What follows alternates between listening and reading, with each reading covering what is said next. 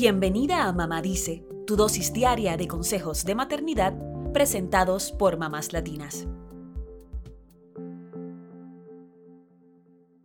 Después de tomar la decisión de separarse o divorciarse, muchas parejas con hijos enfrentan otro gran desafío, encontrar la manera más sana de llevar adelante la custodia compartida. Para esto, será necesario dejar de lado los rencores o los resentimientos y poner el foco en los hijos y en su bienestar. ¿Cómo lograrlo? Consultamos a Magdalena Sarmiento, psicóloga especialista en niños y adolescentes, sobre cómo tenemos que organizarnos y qué actitudes debemos desterrar para evitar que los hijos se conviertan en el campo de batalla. La psicóloga nos aportó sus consejos como conocedora en la materia, pero también basada en su experiencia como mujer divorciada y mamá de una niña de seis años.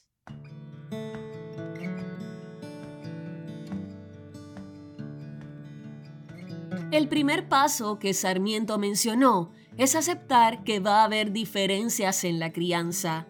En la casa de mamá van a existir ciertas reglas y en la de papá habrá otras. Si podemos llegar a acuerdos y normas en común, maravilloso. Pero si no lo logramos, debemos enfocarnos en las propias y no criticar las del otro. En la casa de papá se va a comenzar a armar una familia de un modo y en la casa de mamá de otro. Los hijos van a echar raíces en dos hogares, van a tener dos mundos que necesitarán integrar. Entonces, debemos hacer lo posible para favorecer la paz entre estos mundos. Para esto hay que tener cuidado con dos enemigos, por un lado, la competencia por el amor de los hijos ante el temor de que prefieran estar más con uno que con el otro. Estas acciones podrían llevarnos a intentar conquistar ese amor con regalos, permisos o privilegios. El segundo enemigo es ceder ante los chantajes emocionales de los niños. Un ejemplo de esto es cuando en un arranque de enojo dicen que prefieren estar con el papá o que él sí les daría el permiso que tú les estás negando para hacer algo que desean. Pero sin duda, el gran aliado de una custodia compartida en paz será crear un acuerdo concreto, duradero y firmado en lo posible ante un mediador. Sarmiento nos recomendó que estos consensos sean equilibrados en términos de dinero, días y que planteen una organización anual. Si la rutina del papá y de la mamá lo permiten, es ideal no hacer cambios constantes al calendario y dejar una copia a la vista en ambas casas.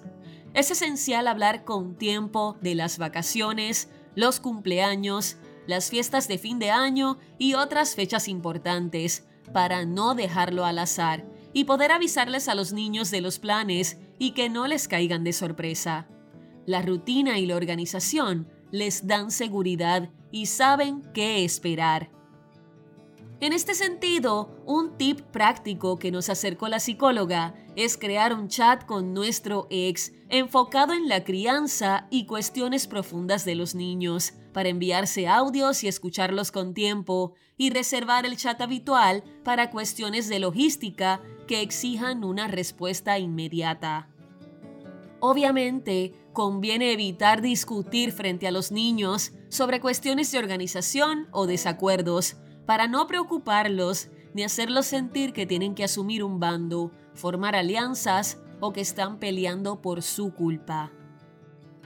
Otro consejo que puede ser bastante difícil de cumplir es evitar preguntar todo lo que viven nuestros hijos cuando están con el papá o la mamá.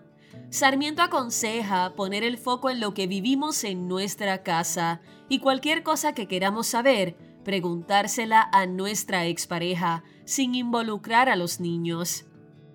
Es básico comprender que somos un equipo, una pareja parental. Como padres, Nunca vamos a estar separados en el corazón del niño, ni hay que hacerlos elegir. Nos necesitan a ambos por igual. Entonces, realcemos nuestras virtudes, Reconozcamos nuestros roles y mirémonos con respeto, sin sentirnos más importantes o superiores que el otro. Todo esto resultará fundamental para llevar adelante el trabajo más importante de nuestras vidas, criar hijos seguros, sanos y rodeados de amor.